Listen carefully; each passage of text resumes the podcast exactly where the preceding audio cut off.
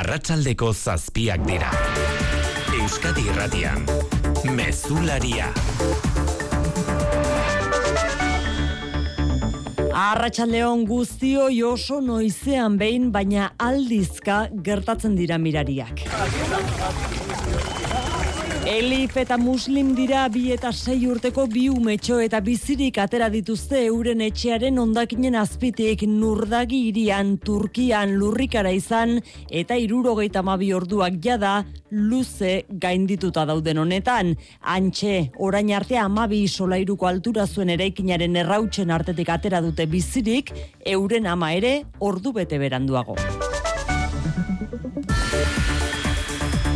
Bost egun igaro dira lurrikara gertatu zirenetik eta dagoeneko lehentasun izateari utzi dio bizirik dauden pertsonak erreskatatzeak ia ezinezkoa baita, hotzez eta uri gabe ondakinen azpian bizirik irautea, zaurituak hartatu eta guztia galdu dutenak zaintzea bilakatu da. Zeregin nagusi bien bitartean, azten jarraitzen du hildakoen kopuruak hogeita irumilatik gora zenbatu dira, Turkia, Kurdistan eta Siriaren artean, lauro mila zaurituak.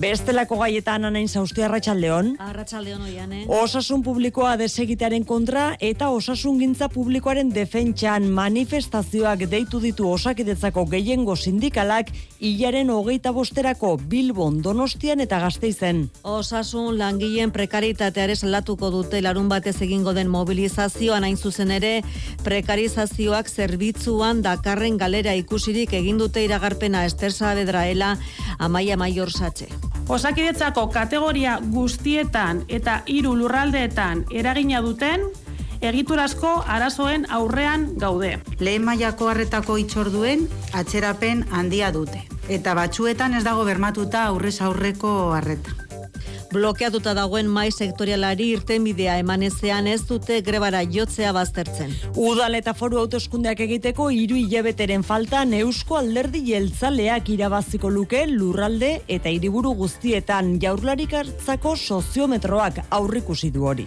Gazteizen izango litzateke salbuespen bakarra EAJak eta EH Bildu zenegotzi kopuru bera lortuko lukete gainerakoan bigarren indarra izateari utziko lioke EH Bilduk lurralde guztietan, pese ageri da irugarren, babesa zertxo bai galduta, eta boto gehien galduko lituzkena 2008arekin alderatuta, elkarrekin Podemos Pepe Kaldiz, botoak mantendu edo apur bat igoko lituzken. Azagrako kasua epaizain geratu da bikotekidea hiltzen saiatzeagatik epaitu duten gizonezkoa barkamena eskatzeko baliatu du azkenitza. Sé el daño que se ha producido a Ana y a nuestras respectivas familias. Lo siento verdaderamente. Pido disculpas, pido su perdón. Akusazioak ankerkeria eta azpikeria agiaztatu ditu urteko espetxe zigorra eta milioi bat euroko kalte ordaina eskatu du biktimarentzat defensak berriz aringarriak eskatu ditu Santiago Martinezen galera neurolala, neuronala eta desgaitasun kognitiboa argudiatuta. Errusiaren inbazioa hasi zenetik misilekin egindako erasoa handiena salatu du Ukrainak eraikuntza zibilak eta energia azpiegiturak izan dira helburu Volodymyr Zelensky Ukrainako presidenteak adierazi duenez. Їхні мішені були цивільні, цивільна інфраструктура, на жаль, були влучання, на жаль, жертви. Мої співчуття Ukraina mendebaldera zuzendutako bi misilek Moldaviako eta Rumaniako Errumaniako aire ereumua zeharkatu dutela salatu du Ukrainako ejerzituak Bukareste kukatu egin du hori Moldaviak ez konsultara deitu du Errusiar enbaixadorea. Eta kiroletan Iñaki Berastegi Arratsaldeon. Arratsaldeon oian, eh. Mikel Oiartzabal realean izango da 2028 arte. Bai, Ibarko jokalariari 2028 lauko ekainean amaitzen zitzaion kontratua klub txuri urdinarekin eta beraz beste lau urterako luzatu du talde gipuzkoarrarekin zuen hitzarmena 2008an egin zuen debuta eta zazpi urte terdi hauetan berreun eta laurogei tabat partia jokatu eta laurogei gole sartu ditu. Zaskibaloian aziberri kauna zen, zalgiri zen eta baskoniaren arteko Euroligako partida, lehen laurdeneko irugarren minutuan, zalgirisek sei, baskoniak zazpi, eta egunak beste bitzordu ere baditu eskubaloian, aso baligan bederatzi terdietan kangasen kantxan hariko da bidazo irun eta pilotan, tafaian emango zaioa hasiera dira binakako txapelketa nagusiko amabigarren jardunaldiari. Larra zabala albizu, peio etxe berria rezusta partidarekin gaueko bederatzietan hasiko da jaialdia. Laboral kutsak babestuta, eguraldia eta trafikoa. Asteburuaren atari honetan zer espero behar dugu Naiara Barredo Euskalmet Arratsaldeon. Arratsaldeon mandoren gorduetan aldaketarik gabe jarraituko dugu, zerua oskar begongo da eta horren ondorioz gauean eta bihar goizaldean izotza egingo du bai barnealdean eta baita kostaldeko txoko batzuetan ere. Eta asteburuan oroar hildo beretik jarraituko dugu, giro eguzkitsuarekin eta lehen eta azken orduek hotzak izaten jarraituko dute. Dena den haizean e, espero dugu ez ezberdintasuna. Egoeki aldeko aizea indartuz joango baita, diziago ibiliko da igandean, eta horrek temperaturaren igoera eragingo du ipar partean. Trafikoan berriz ez dugu nabarmentzeko arazorik gaur arratsaldean zinema gintzatik iritsi zegu bestalde albiste tristea Carlos Zaura zinemagila hilda laurogeita amaika urte zituela eta oso une berezian gainera bihar bertan jasotzeko abaitzen goia sarien ohorezko aitortza berrogei film baino gehiago egin ditu bere bizitzan zehar tartean Berlingo eta Veneziako zine jaialdietan saritutakoak eta frankismo garaian zentsurari aurre egiteagatik ere jaso du nazioartearen aitortza. Donostiako zinemaldiak bere saririk preziatuena eman zion 2000 eta zazpian Mari Joseuria. Irurogeita amar urteko ibilbide profesionalean berrogei film gaino gehiago egin ditu Carlos Aurak. Iaz ere etortzeko azen donostiako zinemaldira bere azken lanarekin.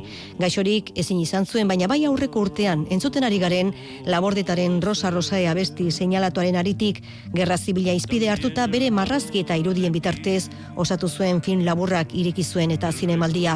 Gerra zibila aurra zenetik ezagutu zuela eta alakorik berriro, ez da gertatu zioen radio euskadiri egindako adirazpenean. El recuerdo de la violencia de la guerra civil española, que fue una cosa bestial y que espero que no se vuelva a repetir nunca más en, la historia. Eta 2000 zazpian jaso zuen bere ibilbide txalotua aitortzen duen orezko horrezko maskorra zinemaldian.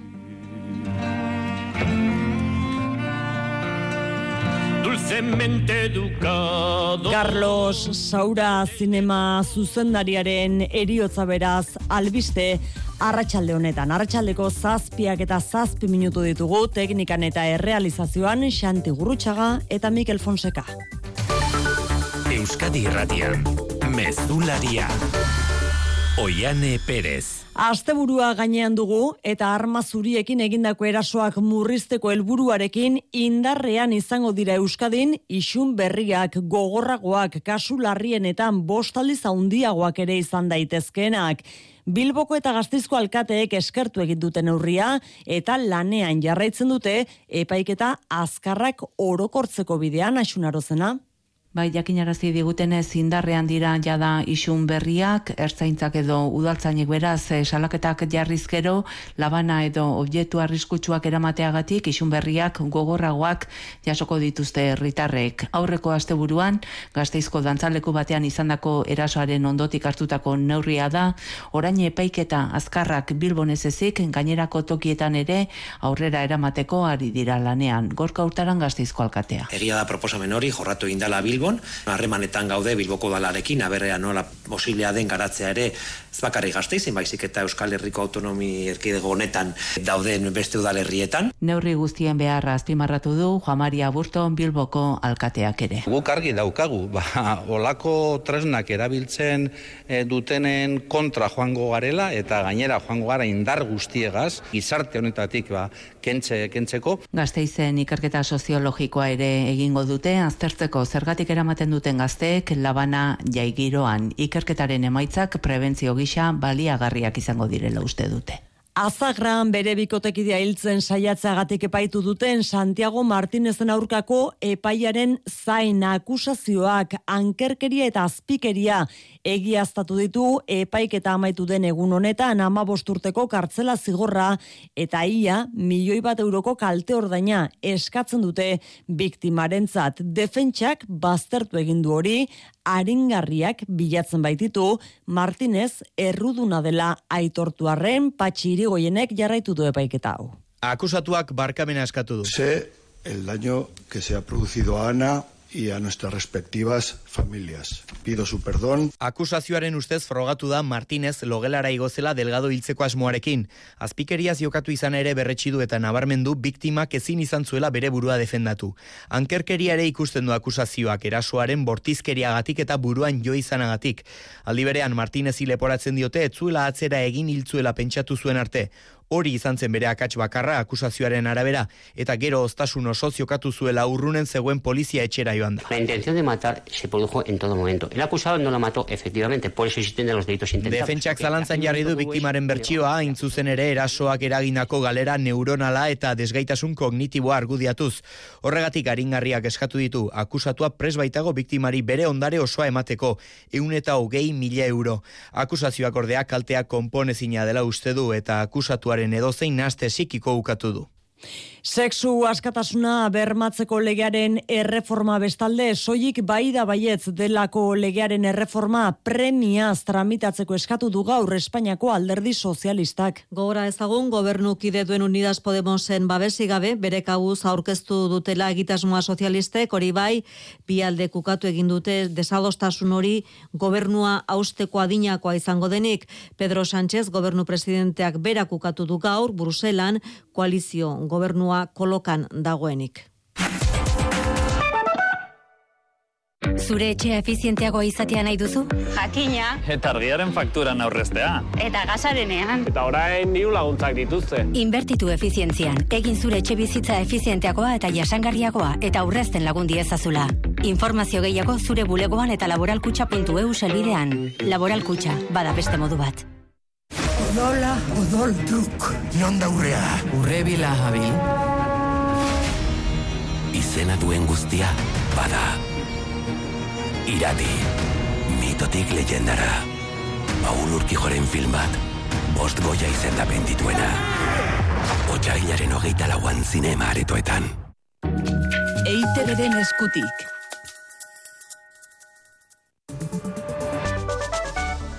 Osakidetzan mobilizazioetara joko dute berriz ere datorren otxaiaren hogeita bosterako manifestazioak deitu dituzte ELA Lab Satxe medikuen sindikatuak komisiones obreras eta UGTek osasun publikoa desegitearen kontra eta osasungintza publikoaren defentsan. Blokeatuta dagoen mai sektorialean negoziak eta kasten ezpadira, ez dute grebara jotzea baztertu gainera maitan esubijana. Bai, aserre mintzatu dira ordezkariak osakidetzak egiturazko arazoak dituela salatu dute eta gainberan doala arazo handienetarikoa langileen prekarietatetik hasten dela diote, plantilla eskaxa dela eta uneko berrogeita amarretik gorako behinbinekotasuna dutela. Era berean, lehen arreta kinkalarrian dagoela diote, oporraldietan etengabeak direla murrizketak eta horrek zerbitzuaren kalitatea galtzea dakarrela. Urren ez urren, Ester Saavedra, Ela, Amaia Maior, Satxe. Osakidetzako kategoria guztietan eta hiru lurraldeetan eragina duten egiturazko arazoen aurrean gaude. Mai sektoriala erabat blokeatuta dago. Lehen mailako harretako itxorduen atzerapen handia dute. Eta batzuetan ez dago bermatuta aurrez aurreko harreta. Adirazi dute osasun sailak ez duela sindikatuen aldarrikapen bakar bat ere aintzat hartu eta esertzeko deia egin diete. Arazoa konpontzeko borondate eza dela eta irtenbide bakarra mobilizazioetara jotzea delako manifestazioak egingo dituzte amabietan Bilbon, Donostian eta Gasteizen otxailaren hogeita bostean. Nafarrako osasun zerbitzuan berriz, amarregun lehenagorako deitu dute mobilizazioa greba kasu honetan otxailaren amabosterako hain zuzen zuzen ere. Greba deitu duten sindikatu horiek elkarretaratzea egin dute gaur Nafarroako erietxearen aurrean. Eta adirazi dutenez lan baldintza duina kaldarrikatzea dute helburu ekonomikoak baztertu gabe reklamazio nagusien artean bestea beste azken hamar urteotan euneko hogeiti gorako erosteko almenaren galera hobetzea. Eta esklusibotasun osagarria esklusibotasunaren baldintza betetzen duenak bakarrik kobratzea.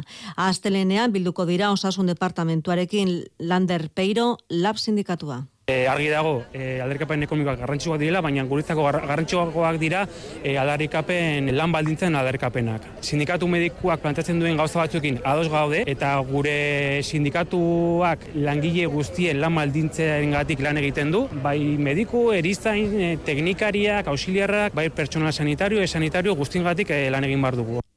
Osasunarekin lotuta, Gipuzkoako farmazia banatzaileek biltegia inauguratu dute Donostian eskuzaitzetako industria gunean Gipuzkoatik arago Ego Euskal Herriko farmaziei zerbitzua emango dien biltegia izango da. Arduradunek nabarmendu dute farmazia banaketarako Europan dagoen biltegi moderno eta robotizatuenetakoa dela Donostiakoa, hau Xabier Urteaga. Amar mila metro karratuko azalera du biltegiak eta hogeita sei pisuko robotak kudeatzen ditu bertan dauden botika motak hogeita mar mila. Ego Euskal Herriko iruron de irurogei farmaziari emango die zerbitzua azpiegitura berriak. Gehienak engipuzkoakoak dira. Adimen artifizialean oinarritutako sistemak presatzen ditu eskariak eta banatzaileek egunero gutxienez bitan eta batzuetan lautan egiten dute banaketa berrogeita zazpi bilbidetan barrena. Irurogeita mar mila eta on mila sendagai unitate egunero egunero urtean hogei milioi. Gipuzkoako farmazia banatzailearen egoitza Europako farmazia biltegi modernetakoa da Juan Piera zuzendari nagusiaren esanetan. Gure lana osasuna banatzea da. Horregatik eraiki dugu Europako biltegirik aurreratuena. Botikak alik eta azkarren era seguru eta eraginkorrean eramateko. Inigo Urkullu lehendakariak zerbitzu berriak ekarriko dituen onurak azpimarratu ditu zendagaiak azkarrago jasotzeko aukera izatea, hauen gabezia murriztea, eta azken finean, osasunez makal gauden une horretan behar dugun hori eskuragarriago izatea. Biltegiak enpleguan izango duen eragina ere nabarmendu du lehendakariak eunda berrogeita mar postu zuzen eta zeharkako berrogeita mar amar urteko lanaren eta hogeita bos milioi euroko inbertsioaren emaitza da azpiegitura berria. Ezkuntzari lotuta berriz, astelenean abiatuko da 2000 eta hogeita iru, 2000 eta hogeita lau ikasturterako aurre matrikula egiteko epea Euskal Autonomia erkidegoan. Ikastetxen artean ikasle zaurgarrien banaketa orekatua lortzeko lehen urratsa emango da aurtengoan gainera.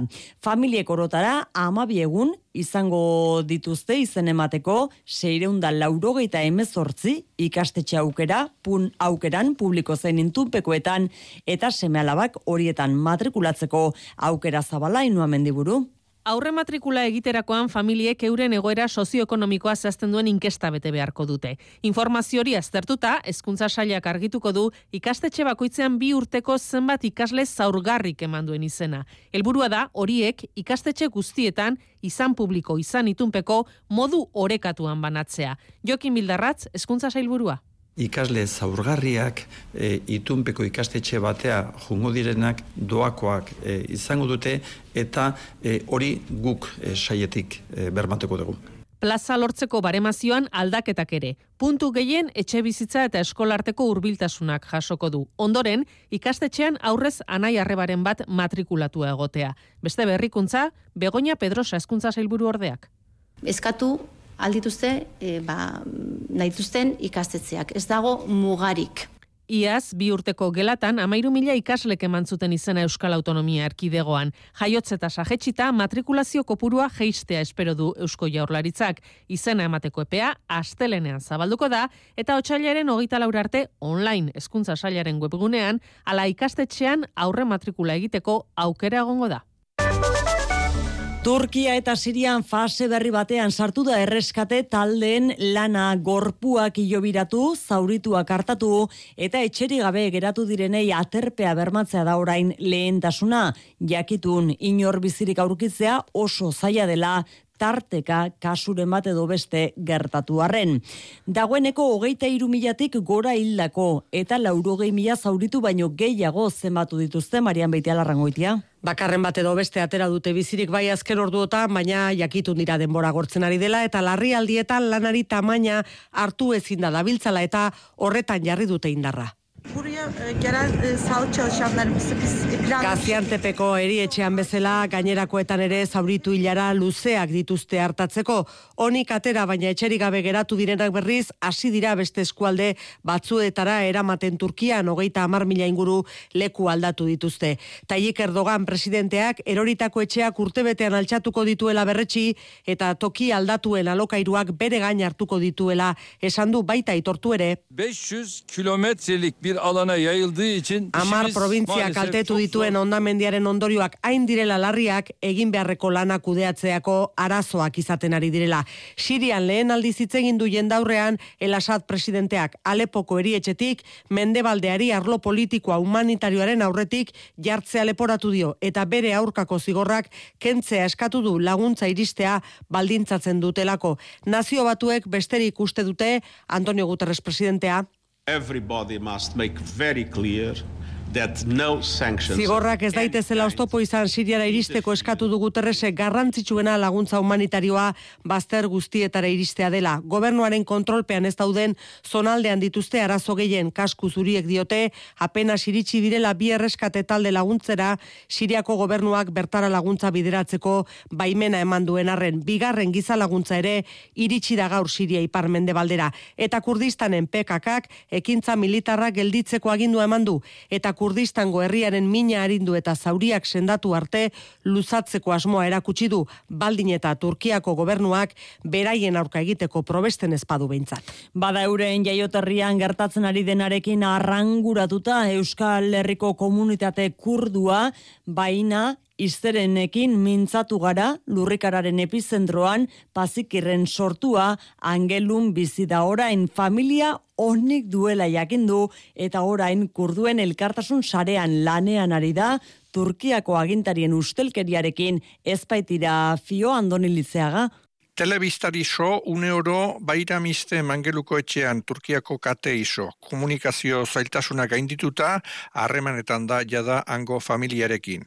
Mes parents, ils sont toujours là avec euh, ma famille. Urasoak onik direla jakindut hor segitzen dute, lengusu bat, laro gehi ordu zarrapatuta izan da atera arte.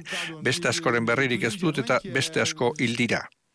Jendasko oraino ondakinetan, egoera larria pasarkiken bai, bere sorterrian, are larriagoa, irurogei kilometro eskasera, Siriako aldean, are laguntza gutxiego iristen baita ara. Puis euh, pour samedi là, on a dit de réunir, voir ce qu'on peut faire tout pour Bilkura dugu bihar hemen ea zer egin genezakeen gizaguziz Parisen bada sare sendo bat eta kontu korrente bat prest. Laguntza eman nahi izan ezkero, eguzki gorriaren sarea dago interneten Soleil Rouge Kurdistan klikatuta eskida importanteena orain euren errenetan dirua da.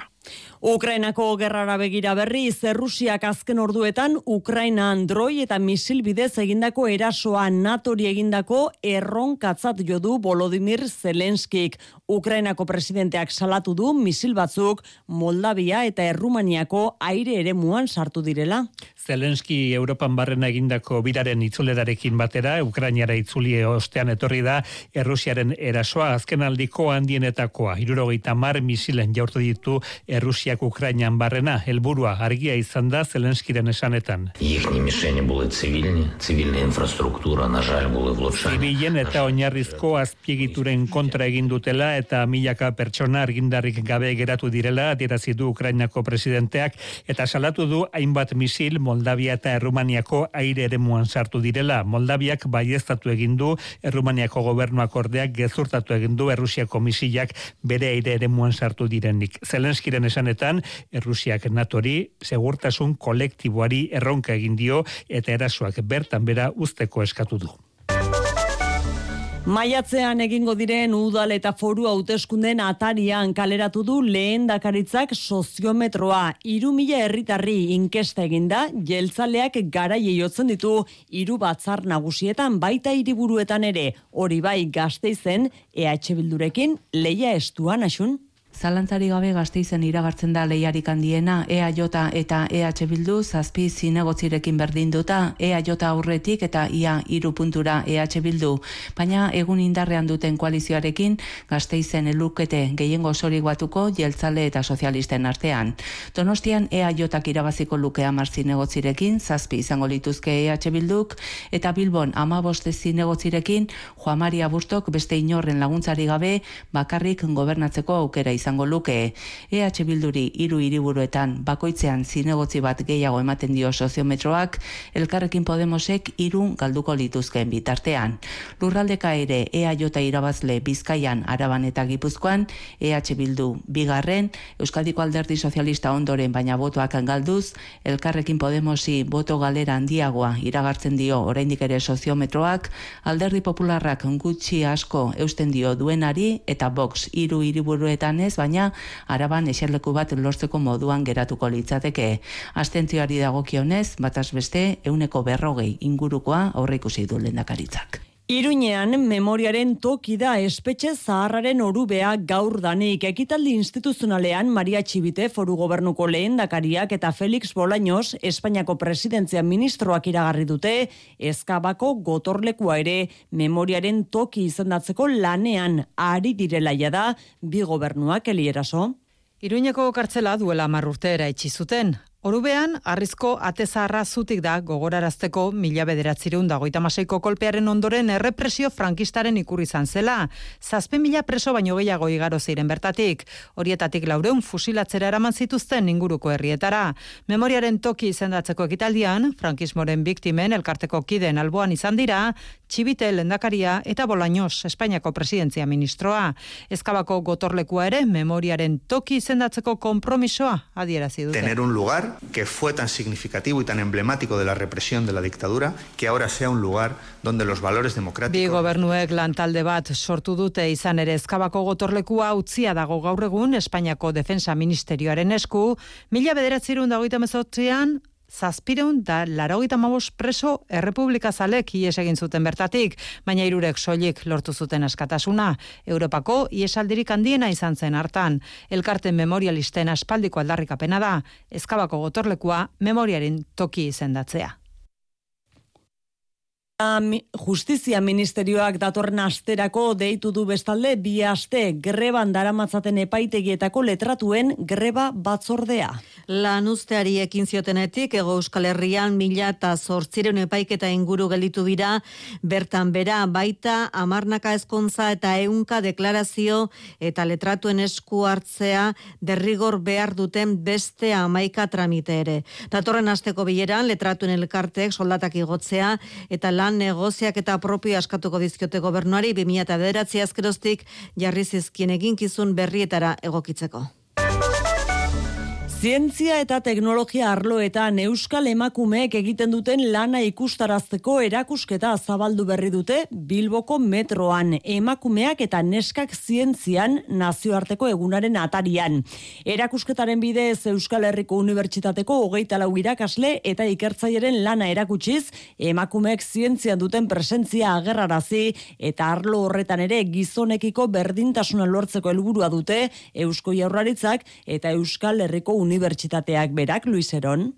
Bilboko metroaren abando geltokian amairu panel handitan zientzia eta teknologian erreferente diren hogeita lau euskal irakasle eta ikertzaieren lana erakusgai. Errobotika, telekomunikazio, ingenieritza, matematika eta fizikaren esparruetan lan egiten duten emakumeak dira. Ikus zaraztearen garrantzian abarmendu du olaz garamendi gobernantza publiko eta autogobernuko zailburuak. Zientzian, teknologian, berrikuntzan, gero eta neska edo e, gazte gehiago e, hasten dira karrera hauetan eta barez, baina ez dia ikusten. Orduan oso importantia da ikus dezatela hor ere beraien ezagutzak eta beraien karrerak eta ibilbidea egitea posible eta beharrezkoa dela. Zientzia munduan emakumeen presentzia handitzeko oraindik ere lan handia egin behar da. Naiara Barabe Izagirre fizikari eta astronomoaren arabera. Oraindik ez gaude beruneko berrogeita hamarrean, ez da pentsatu ere, orduan bai egin beharra dago oraindik, asko egin beharra dago, ze, bueno, ba, edo zeinek egin dezake, gaur egun ez dago ezberdintasun hori de hau emakumentzako da, hau mutilentzako da, edo erakusketa otsailaren hogeita sortzir arte ikusgai abandon eta ondoren Bilboko metroaren beste zenbait geltokitan eta Euskal Herriko Unibertsitatearen hiru kanposetan ere izango da. Azkoitian bien bitartean Julene Urtzelai militante euskalduna omentzeko eskultura inauguratu dute gaur. Emakume abertzalen bartzarreko kide gisa itzaldiak emanez nabarmendu zen hogeita margarren amarkadan. Besteak beste, euskal errigintza eta emakumen presentzia politikagintza bultzatuz. Frankismoan ordea erbestera ies egin behar izan zuen eta Euskal Herriari lotuta jarraitu arren Venezuelan hiltzen mila bederatzireun da laru hogeita iruan urtzelairen ondorengoekin batera, berak egindako lana azpimarratu dute jaiotarrian azkoitiko alkateak Javier Zubizarretak eta inigo urkullu lehen dakariak. Gizarte eraldatzeko politika zuen helduleku eta emakume abertzale batzan bilatu zuen bere tokia. Emakume haiek gogotik egin zuten lan eta intzindari izan ziren emakumeari politika arloan bidea egiten. Gure lana baita, Julene Urtzelaik erakutsi zizkigun balioak gure ondoren goi transmititzea. Historian irabazi duen tokia zaintzea, bere legatua, babestea eta zabaltzen laguntzea.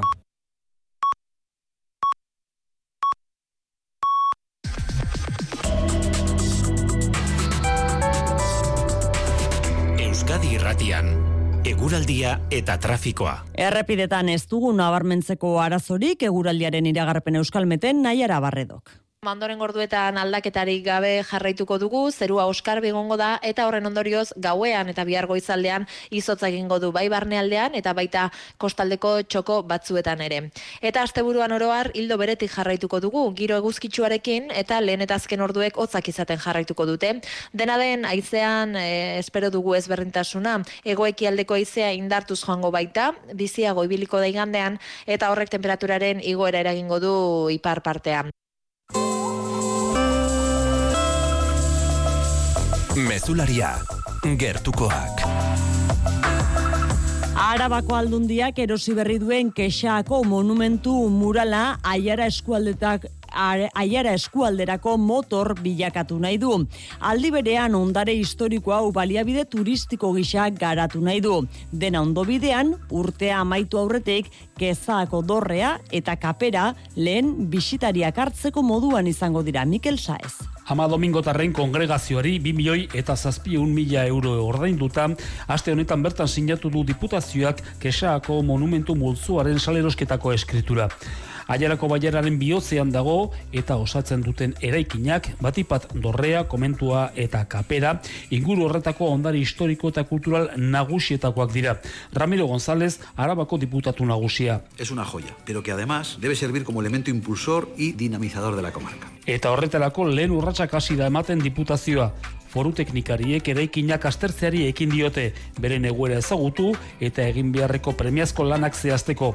Asmoa da, kapera, aialako jaunlanderen ilobia eta dorrea urtea amaitu baino lehen irekitzea, jendeak bisitatu ditzan.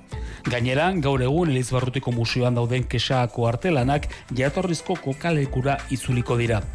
Alaber, kesaako monumento multzuari balioa emateko, ideia lehiak eta deialdi bat egingo du arabako aldundiak.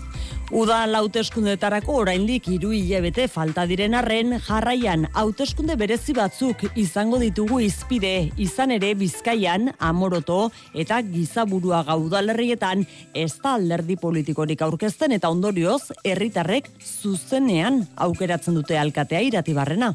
Eskolan ordezkaria aukeratzen den gixan aukeratzen dute alkatea Amoroto eta Gizaburuagan. Amaia Zabala Gizaburuagako alkateak azaldu digu Faktoria magazinean eitzen dugu amazortzi urtetik e, gorako guztiekin lista bat. Eta etxe guztietan e, erreparti dutu lista hori, danari, bost kurutza inbitzu e, bakotxak, eta horrek hor listatik e, kurutza gehien daukezenakin eitxou kandidaturie. Inorrez dago ordea, derrigortuta kargua hartzera eta bote prontoan aukeratua izateak baditu bere alde honak, baina baita alde txarrak ere ibon, Gabiola Amorotoko alkatea da. Udaletxien sartzen zarinien eta alkate moduen edo zinegotzen moduen aukeratu esan nien, ba, gauza aurrek etxeko bestakit formatu barik eh, ikusten zara edo zu ni adibidez irakaslienaz, eta zinintzen nien eh, dudak norreren buruen ba, duda asko edo bai sentitzen dozuz eta ba, bueno, bai da gauza bat, ba, hoxe, formautez ez egoneran, ba, ba, zailtasuneko hor ikusten dutez.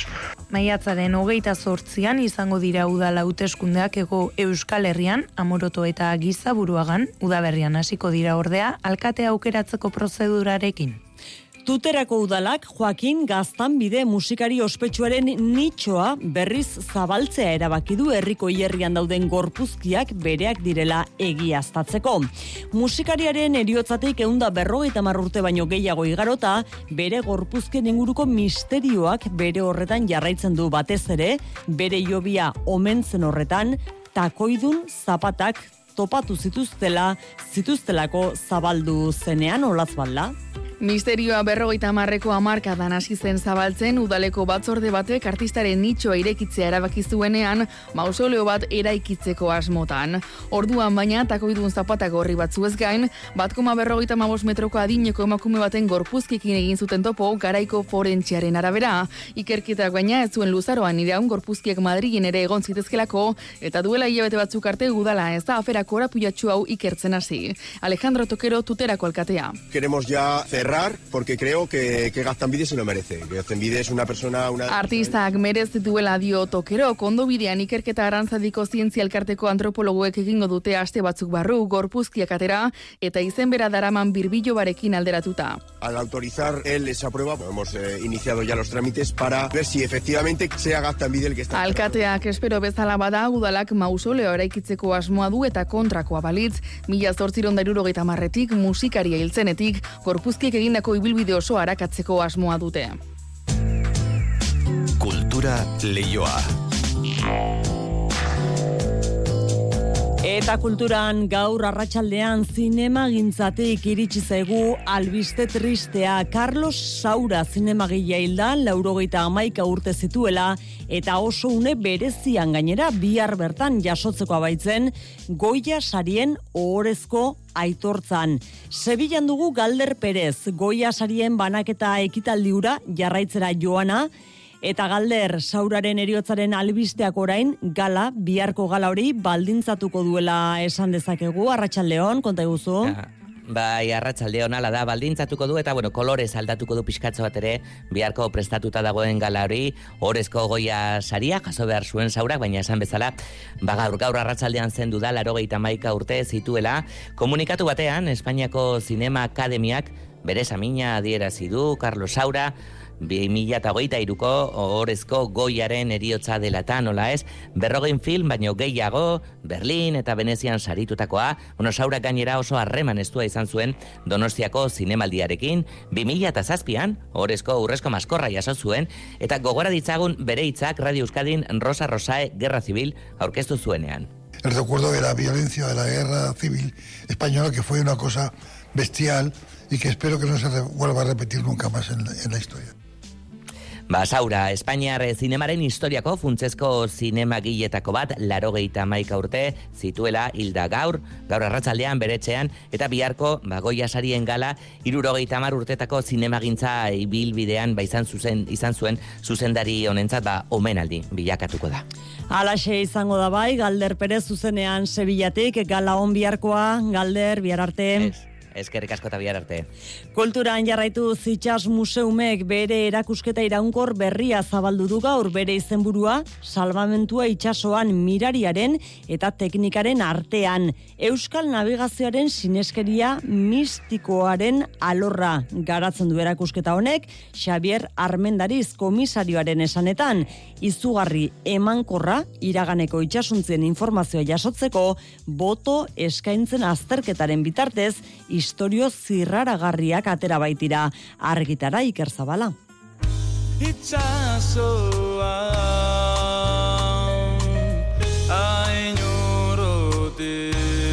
Itxas Museumek bere erakusketa iraunkor berriaren bitartez Euskal Navigazioaren historiari begiratzen dio 2000 urtetako denbora tarte hartuz eta nolabait lagin humanista dela esan genezake itxasoak eragiten duen beldurraren sentimendu hori baitago iturburuan Lorea Bilbao Bizkaiko Kultur Diputatuak adierazi duen bezala. Sinesmen eta zientziaren artean dagoen unibertso zabala aurkezten deuskuna. Xavier Armendariz historialaria izan da komisarioa eta erakusketa bi ere mutan banatu du iragana eta oraina banatu dira, baina superstizioaren eta zientziaren arteko mugak ere jorratzen dira.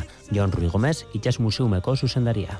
Batetek eh, sinismenak, bildurrak eragiten zituen superstizioak, eta bigarreneko zatia ja zientzia dorrenean. Ez da, salvamendua ja nolabait, e, hogei garren mendean ja garatu egiten denean. Erakusketaren bihotza ala, expoto edo boto eskaintzen alorra da.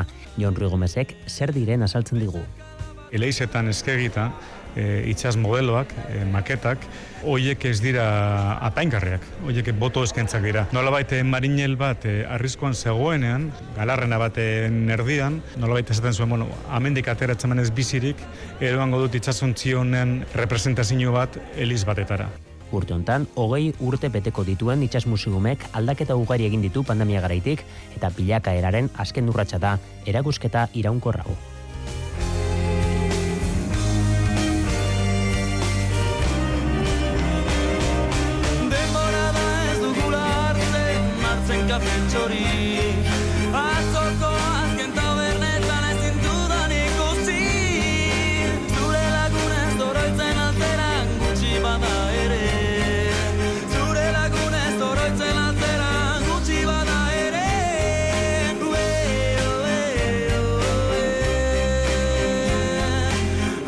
Zortziak hogei gutxi ditugu eta Iñaki berastegi hementxe dugu, Kirol albisteak emateko, Iñaki, gaurkoan gainera, albiste handi batekin, 2000 eta hogeita zortzir arte, luzatuko duela kontratu hau jartzabalek, realarekin. Hori eguneko albiste nagusia eta gainera, Baskoniari begire izango gara, baita bidazoa irunei ere, eta pilota nola ez, gaur eta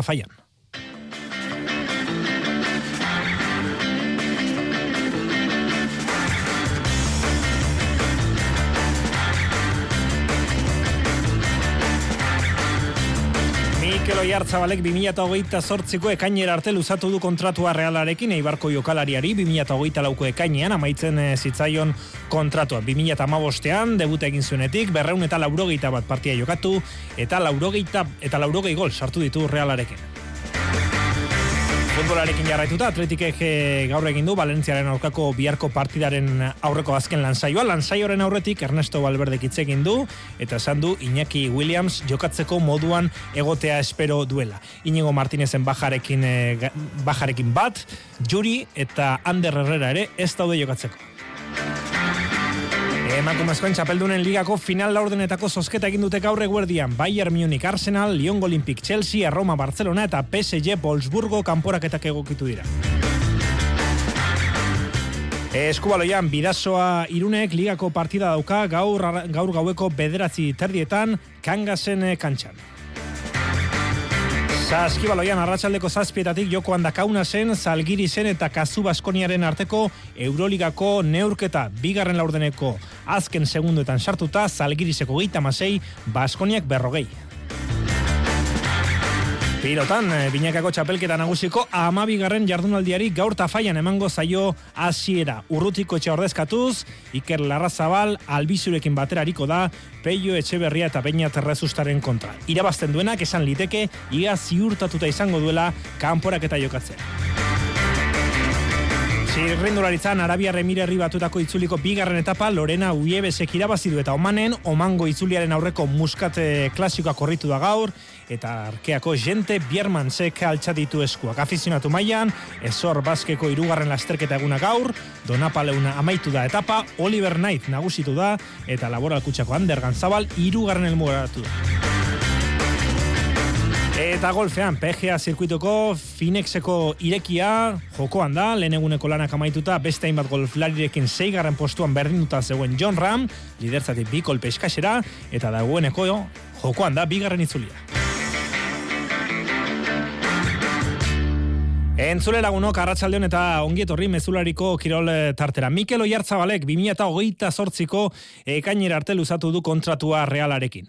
2008 lauan, amaitzen eh, zitzaion kontratua, beste lau urtez luzatu du beraz eibarko jokalariak. Arratsaldeko seiak aldera egindu ofizial eh, albistea realak, sare sozialen bitartez, amarkada baterako jokalaria leloa erabiliz. Hori da eguneko albiste eta protagonista nagusia bere alantzungo ditugu realeko kapitainaren hitzak, baina neurketa garantzitsu bat eh, jokoan eh, dugunez, jargaitezen kaunasera begira, ratzaldeko zazpietatik, Euroligako neurketa jokatzen ari baita, bertan kasu Baskonia etxeko taldearen zalgirizen aurka.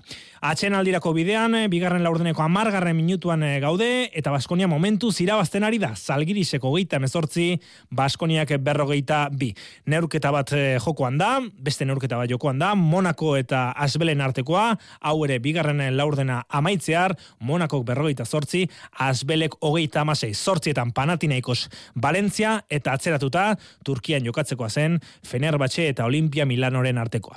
Endesa liga ipatuta Zurne Bilbo Basketek bihar dauka partida, arratsaleko seietan, Granadaren bizita jasoko du, eta Baskoniak gaur jokatzen duenez, igandean iluntzeko zortzetan jokatuko du unika jaren e, kantxan. Eta makumezkoetan, endesa ligan, azte honetan, ez dago jardunaldirik. Horein bai, itzul gaitezen futbolera, titularretan eta sarreran aipatu moduan, Mikel Oiartzabal baita protagonista, 2000 eta amabosteko urrian, Levanteren zelaian debuta egin zuenetik, berreun eta laurogita bat partia jokatu, eta laurogei gol sartu ditu realaren elastikoarekin. Berriki gainera, zazpi urte bete dira, lehen taldearekin lehen gola sartu zuenetik, belauneko lesio larri bat gainditu eta gero, 2000 eta hogeita biko abenduaren hogeita maikan, urte zarregunean bueltatu zen berdegunetara realeko kapitaina, iru minutu jokatu zituen ordu hartan osasunaren aurkako euskal derbian, ordu ordutik beste zein neurketa jokatu ditu eta atletiken aurka dibidez gol bat sartu zuen. Kontratu berritzak gaur sinatu dute arratsaldez bi aldeek arreale arenan. Klubak zintzilikatutako adirazpenetan esan du oso pozik eta klubari eskertuta dagoela. Mikel Oiartza Balentzon. Ba oso pozik ez. Azkenen e, zure bizitzako taldean e, hori, urte, urte gehiago zegotia aukera izatea hemen egoteko, ba, ba niretzategia esan e, oso posgarria, baina niretzat, nire familientzat, inguruko guztientzat, azkenen beti esan dut ez. Oso eskertuta nago klubak eman dian konfiantza batik lehenengo gunetik, e, pasadetena pasata gero klubak konfiantza niri berriz ere matia niretzat balio handia dauka, eta, eta nisaiatuko naiz, e, hori, klubak emandako konfiantza hori berriz ere behai bueltatzen. Egindakoaz eta lortutako azarro, baina ambizioz mintzatu da realeko kapitaina.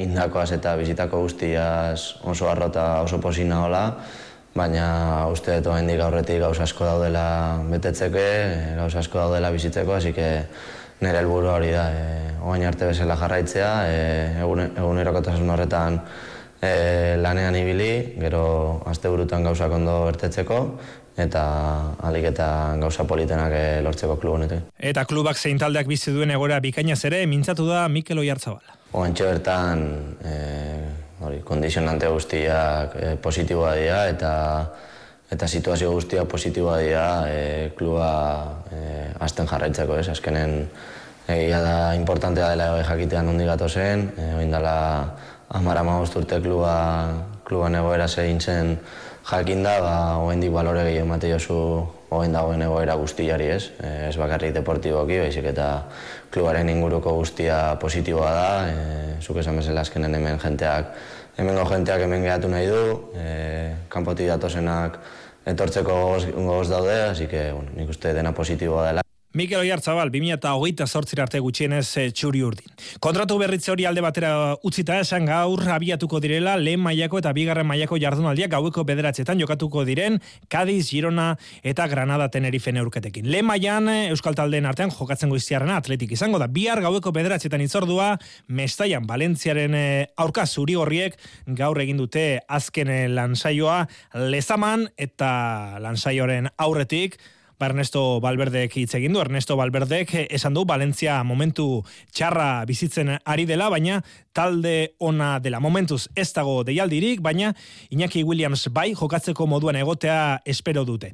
Gainera, Inigo Martinezei buruz esan du, oraindik ez dakitela noiz bueltatuko den e, lehen taldearekin eh, parte hartzera lan saioetan, baina pixkanaka urratsak eh, ematen ari dela. Eta gainera, gaur jakin dugu, Ander Herrera ere ez dagoela Valentziaren aurka jokatzeko moduan klubako arbidez jakitera mandu, eskuinankako giar semiten dinosoan lesio bat daukala. Gainera, juri ere, zigortuta ez dago jokatzeko moduan. Igandean osasunak Baiadoliden zelaian Jose Zorrillan eh, jokatuko du eta lau baja izango ditu gutxienez azken entrenamenduen faltan Jago Barrasatek abde zigortuta dago eta min hartuta euren e, kaxa lan egiten jarraitzen dute Ruen Peñak, Nacho Bidalek eta Aimar Orozek. Realera voltatuta tarte batez esan, gaur Alexander Sorlotek bai taldekidekin lansaio talde guztia osatu izan duela eta bigarren egunez jarraian Sola, Gebara eta Merino ere gainontzekoen erritmora aritu direla. Bigarren mailan alabesek bihar bertan dauka asteburuko partida laurak eta laurdenetan Romareda futbol zelaian Zaragozaren aurka. Luis eh, García Plaza, Plazak esan du, hiru garaipen kateatzea lortu duten hori oso zaila dela, baina orain eh, laugarrena nahi dutela. Benabidez eh, deialdian jokatzeko moduan dago, baina aldiz deialdetik kanpo geratu da Miguel de la Fuente. Eta injustu alabesen aurkako Euskal Derbia galdu eta gero Ibarrek igandean Kartagenari aurre egingo dio ipuruan. Kirolege saioan gaur Andoni Azkar Gortak aizka garitan oren estafeko teknikaria izan dugu eta ark esan digu derbia galdu ostean normaltasunez lan egin dutela eta taldea ondo dagoela. Entzun. Ez azte normala, ez, zuzendu. Zuzendu ze partidu azkenian junzan e, gu onak gan e, basea batzutan ez, e, e, ba, zentro baten, defenditzen hona da, eta olako detaietan jugakon partidua, eta piskatori zuzendu, eta bueno, ba, pasaiatu entramentu onak itzen, eta, eta kartagena prestatzen. Ez taldi ondo da, eta eta orduan ba, ba normalitatea emun, ez? Zuzendu eta normalitatea emun. Eta noski, F Liga ere badugu asteburuan emeritzigarren jardunaldia jokatuko da. Bi baian seiter dietan alabesek benetan neurketa zaila dauka Barcelona ahal guztidunaren bizita jasoko baitu. Inigo Juaristi, babazorren entrenatzaia entzun behar dugu. E, talde oso oso ona da, bueno, ia, ia munduko bueno, onerariko bat da, eta azkenean ba, guretzako ba, ba, bueno, aberia partidu serio eh, egingo dugun, eta, eta bueno, eta aber e, zela moldatuko garen e, partidu honetan, ba, hori, ba, kompetitiboa izateko, eta, eta bueno, partidu, bueno, ba, gauza konak ateratzeko, ez da. Eferigako agenda, igandean amabietan Atletico Madrid Atletik eta igandean bertan iruterdietan Reala Sevilla. Eta futbolarekin amaitzeko, emakumezkoen txapeldunen ligako final laurdenetako zozketa eginda gaur eguerdian, eta kanporak eta hauek egokitu dira Bayern Munich, Arsenal, Lyon Olympic, Chelsea, Roma, Barcelona eta PSG Wolfsburgo. Pilotan gaiz aldatuta binakako txapelketa nagusiko amabi garren jardunaldiari gaur gauean tafaian emango zaio hasiera eta oraindik ere hiru jardunaldiren faltan dena erabakitzeko dago Xabier Murua. Azkeneko hiru jardunaldietan sartu da lehiaketa, gaur tafaiako ereta pilota lekuan itzordua, Pello Etxeberria eta Rezusta Larrazabalen eta Albizuren aurka. Iker Larrazabal, Ola Bezarren jaiotako, hogei urteko aurrelaria, jarraituko dute gaur pilotazaleek begirik endu gabe. Baiko pilotari gazte honen aldeko apustu egin du Mikel Urrutiko txaren utxunea betetzeko. Zaratamoko aurrelarian, jokatu ez dago sorbaldako minagatik. Larrazabalek debut egingo du gaur txapelketan, postik dago pilotari erabarra, horrelako aukera baten aurrean, presiorik ez duan zematen, berea ondo egiten, ale egin du behar du, Iker Larrazabal. Bai, nek egin behar du, egin du dana, e, erasoan ondo egotea, Eta bueno, nik uste dute Jonanderrek lagunduko dudala asko eta abez egiten dugun. Eta berak, larrazabalek, neorketa zaila, espero du. Tokatu zai justo orain, eta bueno, nik emango dut guztia. E, alba da puntua eramango du etxera, baina bueno, zaila da. Beina terrezustak ez du uste, larrazabalen parte hartzeak bikotearen jokatzeko modua aldatuko duenik. Bergarako atzelariak ez du aldaketarik aurrek usten. Larrazabala hundio bera gisa esan, ba, enbeste ez du esagutzen igual, baina ba, berak veloziadia jarriko da, eman asko ingotza, e, bera be, ba, bueno, peloti hartzen baldin ba, bukatzen be badak, eta, eta ez dute uste ba, gure jokatzeko eriak aldatu bidanik. Bosna garaipenekin daude, gaur kantxan ikusiko ditugun bibikoteak, irabazleak urratxa handia emango du salkatzeko, Jon Ander Albizu. Bai, e, bibikote bost puntukin gare, irabaztenak pauso handia emango, eta bueno, e, saio barko da seratik e, partio maditzen, ez, aborratzo ikarrekin entrenatzeko aukera izan on, maia honen nahi da, e, bina, bigarre maian eakutsi do, ba, bueno, momentu oso honen daula, eta, eta bueno, e, saio barko dugu Hasierati partidu regularra dien, eak bikote oso sendoa die eta eta gure maila eman dira dukon. Ta faiako jaialdia gaueko bederatzietan hasiko da, lehenik promozio mailako partidua ikusgai. Dario eta Bikuña, Makaikoa eta Morga Etxebarriaren aurka. Eta azte urori begira jarri ezkero, bihar lehen mailako txapelketako bin aurketa izango ditugu zaintzeko, Iruñan, Labriten, Altuna eta Tolosa.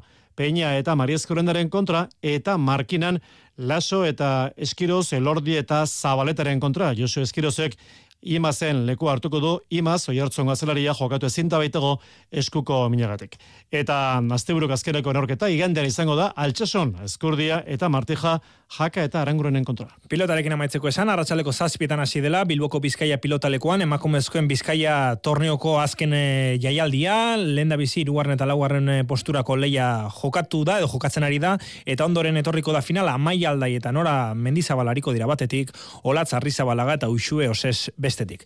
Eskubaloian ere badugu itzordu garrantzitsua gaur, asoba ligan, bederatzi terdietan, kangasen kantxan hariko baita bidazoa irun, Jakobo Kuetararen e, taldea gainera, aste artean EHF Europa Ligan Agua Santas Milanesaren kontra galtzetik dator. Aso baligari da okionez, anaitasunak bihar arratsaldeko zazpietan du neurketa etxean sinfinen aurka. Eta gerrera ziberdola ligan, hau da gure talden asteburuko agenda, bihar arratsaldeko lauterdietan, atarrabian, betionak porriño eta arratsaldeko seietan Malagan, Malaga zuazo. Gogoratu, bera berak, aste artean jokatu zuela, jardunaldi honetako neurketa, eta hogeita launa berdin duzuela Elxen kantxan.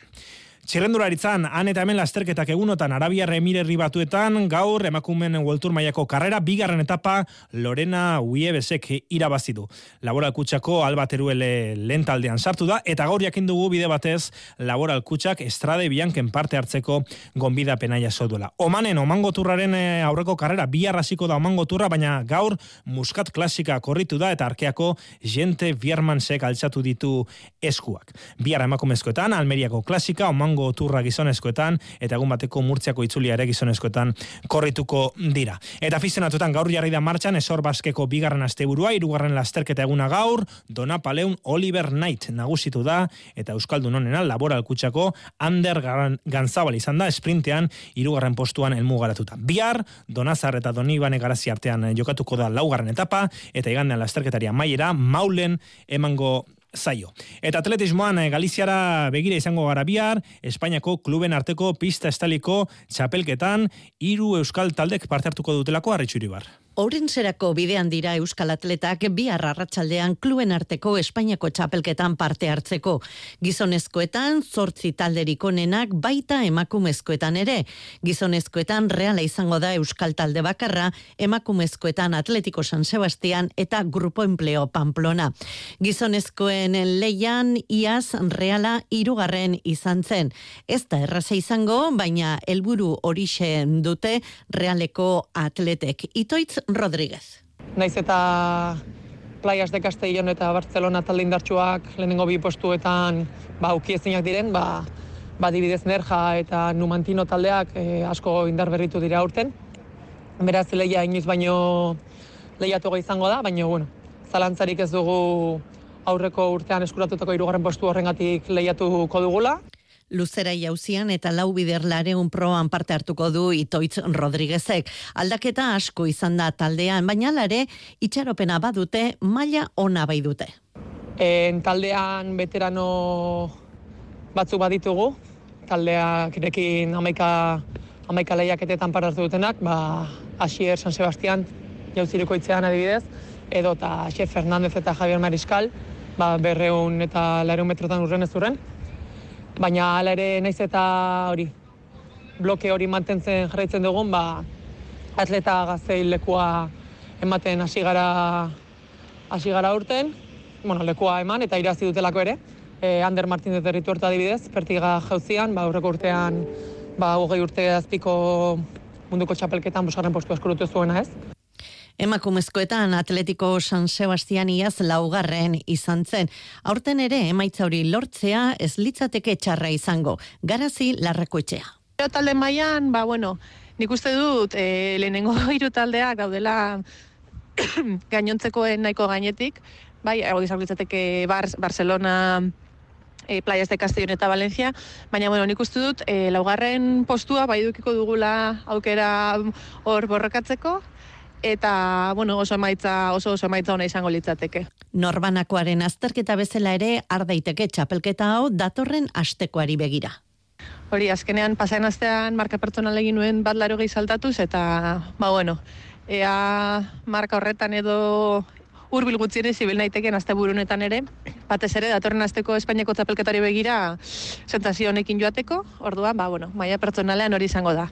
Altuera jauzian bat larogei unionetan laugarren marka da parte hartuko duten atleten artean polita izango da bestalde pertiga jauzian adibidez bertan Valentzia da favoritoa ba, ba, Valentziarekin malen ruidazua lehiatuko da eta aurrez aurre izango du Atletiko San Sebastianeko maialen aspe. Bihar iruretan hasiko dira neskak lehiatzen mutilak arratsaldeko seietan. Eta maitzeko errikiroren agenda joan dela hoz. Sokatiran emakumezkoen lehen da biziko jardunaldia jokatuko dute bosteun kiloetako pisuan, iru jardunaldi izango ditu otxaialen hogeita bostera artean, eta bostalde hariko dira lehiane. Estrainako abadinon, arratsaldeko bostetan aldiz, jada abian da gizonezkoen zireune kiloetakoa eta igande zehingo dute bigarren saioa. Beti gazte dago lehen koskan estrainako jardunaldian gailen duta.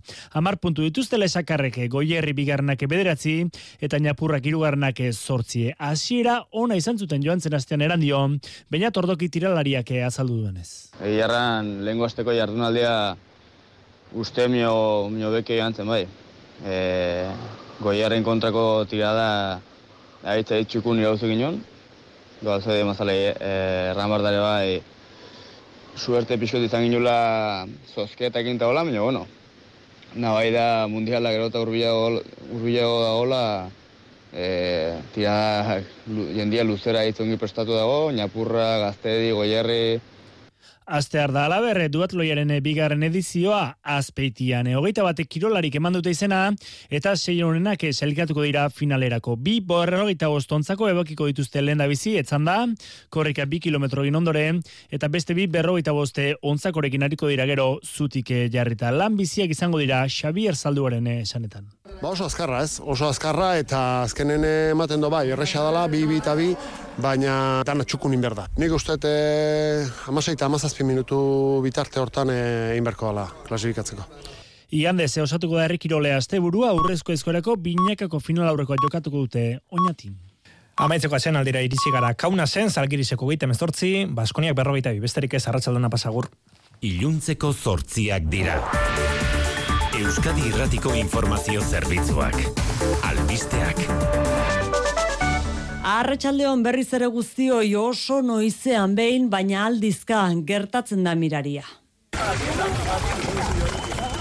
Elif eta muslin dira bi eta sei urteko bi umetxo eta bizirik atera dituzte euren etxearen ondakinen azpitik nurdagi irian Turkian lurrikara izan eta irurogeita mabi orduak jada luze gaindituta dauden honetan. Antxe, orain arte amabi solairuko altura zuen eraikinaren errautzen artetik atera dute bizirik euren ama ere ordu bete beranduago. Bost egun igaro dira lurrikara gertatu zirenetik eta dagoeneko lehentasun izateari utzi dio bizirik dauden pertsonak erreskatatzeak. Ia ezinezkoa baita, hotz eta urik gabe ondakinen azpian bizirik irautea. Zaurituak hartatu eta guztia galdu dutenak zaintzea bilakatu da orain. Zeregin nagusi bien bitartean, azten jarraitzen du hildakoen kopuruak hogeita irumilatik gora zenbatu dira Turkian, Kurdistanen eta Sirian iruen artean laurogei mila dira zaurituak. Bestelako gaietan, anain zausti arratsaldeon. Arratsaldeon oiane. Osasun publikoa desegitearen kontra eta osasun gintza publikoaren defentsan manifestazioak deitu ditu osakidetzako gehiengo sindikalak hilaren hogeita bosterako Bilbon Donostian eta Gasteizen. Osasun langileen prekaritateare salatuko dute larun batez egingo de mobilizazioan hain zuzen ere prekarizazioak zerbitzuan dakarren galera ikusirik egin dute iragarpena Ester Saavedraela Amaia Maior Satxe. Osakidetzako kategoria guztietan eta hiru lurraldeetan eragina duten egiturazko arazoen aurrean gaude. Lehen mailako harretako itxorduen atzerapen handia dute eta batzuetan ez dago bermatuta aurrez aurreko harreta eta blokeatuta dagoen mai sektorialari irtenbidea emanezean ez dute grebara jotzea baztertzen. Udal eta foru hauteskundeak egiteko hiru hilebetenen faltan Eusko Alderdi Jeltzaleak irabaziko luke lurralde eta hiriburu guztietan jaurlaritzako soziometroak aurrikusi du hori. Gazteiz izango litzateke salbuespen bakarra Eusko Alderdi Jeltzaleak eta EH Bildu zinegotzi kopuru bera lortuko bailukete. Gainerakoan, bigarren indarra izateari utziko lioke EH Bilduk lurralde guztietan. Pese ageri da irugarren babesa zertxo bait galduta eta boto gehien galduko lituzkena 2019arekin alderatuta elkarrekin Podemos. Pepe Kaldiz botoak mantendu edo apur bat igoko lituzke. Azagrako kasua epaizain geratu da bikotekidea hiltzen saiatzeagatik epaitu duten gizonezkoa barkamena eskatzeko baliatu du azken hitza. Sé el daño que se ha producido a Ana y a nuestras respectivas familias. Lo siento verdaderamente. Pido disculpas pido su perdón. Akusazioak ankerkeria eta azpikeria giaztatu ditu amabost urteko espetxe zigorra eta milioi bat euroko kalte ordaina eskatu du biktimaren zat defensak berriz, aringarriak eskatu ditu argudiatuta biktimaren bersioa zalantzan dagoela galera neuronala eta desgaitasun konitiboa duelako. Gaur arratsaldean zinema gintzatek iritsi zaigu berriz, albiste tristea Carlos Saura zinemagilea hilda, laurogeita amaika urte zituela eta oso une berezian gainera bihar bertan jasotzeko abaitzen goia sarien ohorezko aitortza. Berrogei fil baino gehiago egin ditu bere bizitzan zehar tartean Berlingo eta Veneziako zine jaialdietan saritutakoak eta frankismo garaian zentsurari aurre egiteagatik ere jaso du nazioartean aitortza. Donostiako zinemaldia bere saririk preziatuena eman zion 2007an jaso zuen urrezko maskorra. Carlos Saura zinemagilaren eriotza ez da jaso dugun bakarra orain bertakoa baitugu. Hugh Hudson ere hildela laurogeita sei urterekin zine zuzendari Britaniarra bera Carros de Fuego pelikularen zuzendaria besteak beste. Errepidetan ez dugu nabarmentzeko arazorik, eguraldiak berriz, ez du aldaketarik izango asteburu honetan. Eguzki betea, baina hotz galanta. Euskalmet, Naiara Barredo. Mandoren gorduetan aldaketarik gabe jarraituko dugu, zerua oskar bigongo da, eta horren ondorioz gauean eta bihar goizaldean izotza egingo du bai barnealdean eta baita kostaldeko txoko batzuetan ere. Eta asteburuan oroar hildo beretik jarraituko dugu, giro eguzkitsuarekin eta lehen eta azken orduek hotzak izaten jarraituko dute. Dena den, aizean e, espero dugu ezberdintasuna, egoeki aldeko aizea indartuz joango baita, biziago ibiliko da igandean, eta horrek temperaturaren igoera eragingo du ipar partean.